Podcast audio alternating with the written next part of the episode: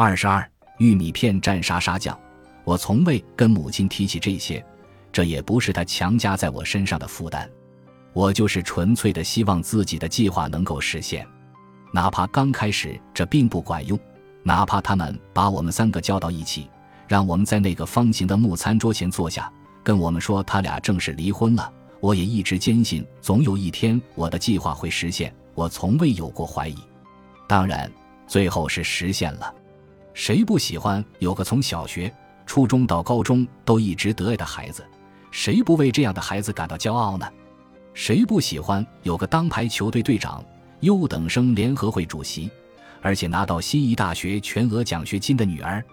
当坐在高中生毕业典礼观众席，聆听自己女儿在几千人面前做演讲，她不仅是学校的优秀毕业生。而且取得了学校有史以来最高的平均成绩时，谁会不满心欢喜呢？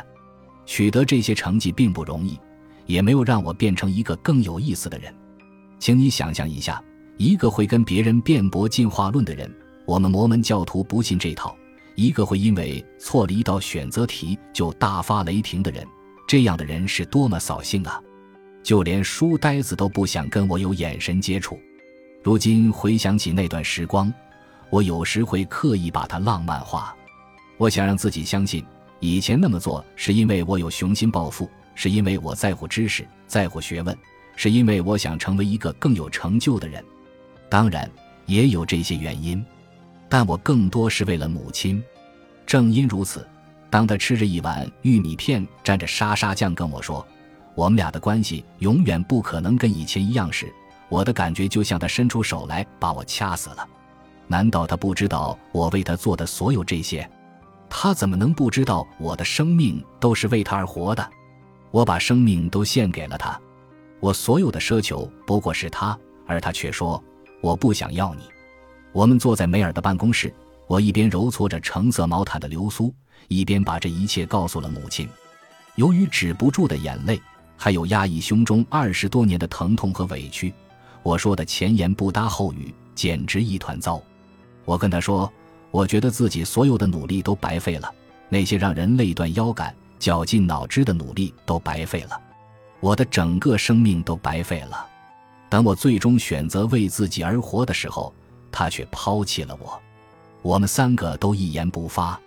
然后我母亲转向梅尔，我记得自己跟他说过那样的话。我记得，他说我确实那样做了，那个时候也确实是那样想的。”他转头看向我的时候，声音有些抖。我不知道这么多年你一直记着这事儿，我太对不起你了。对不起，我现在不这样想了。我已经很长一段时间不这样想了。我知道于事无补，但我希望没关系。我打断母亲的话，我不想让她解释任何事情。我自己已经觉得难堪的不行了。我知道，揭开我们内心所有的伤口。所有的疤痕，所有的扭曲，这本来就是心理治疗的意义所在。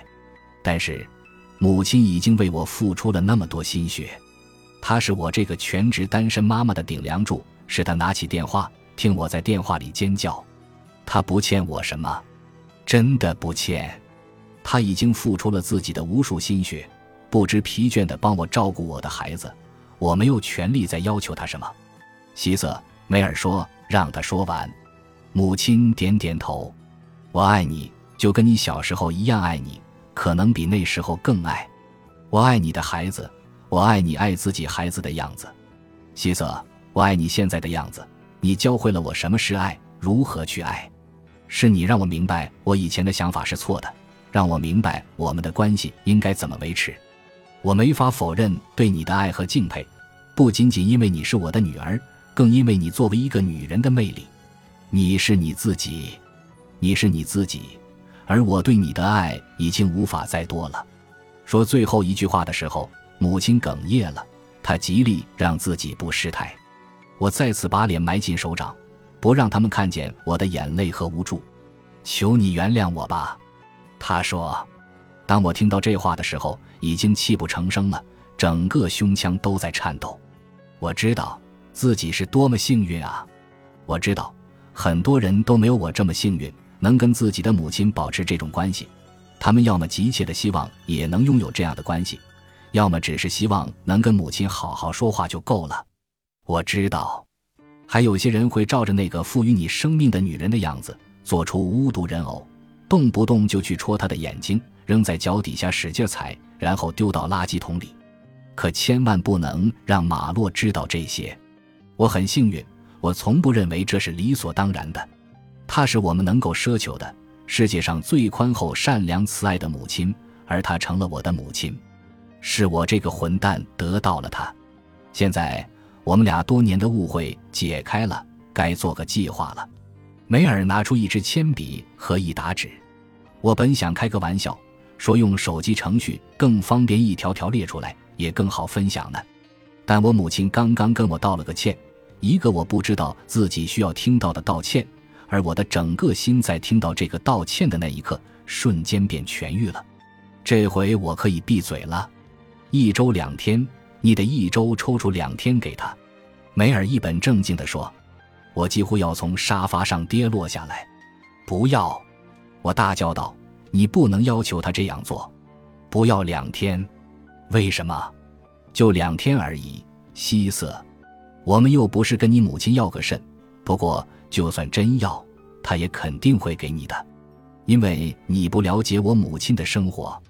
我母亲之所以从雅芳公司退休。为的是更多的照顾我姐姐家的五个孩子，我哥哥家的五个孩子，我的两个孩子，还有我继父那边的四个孙子女，这么多孩子，就像他要去爱五零零零个人似的。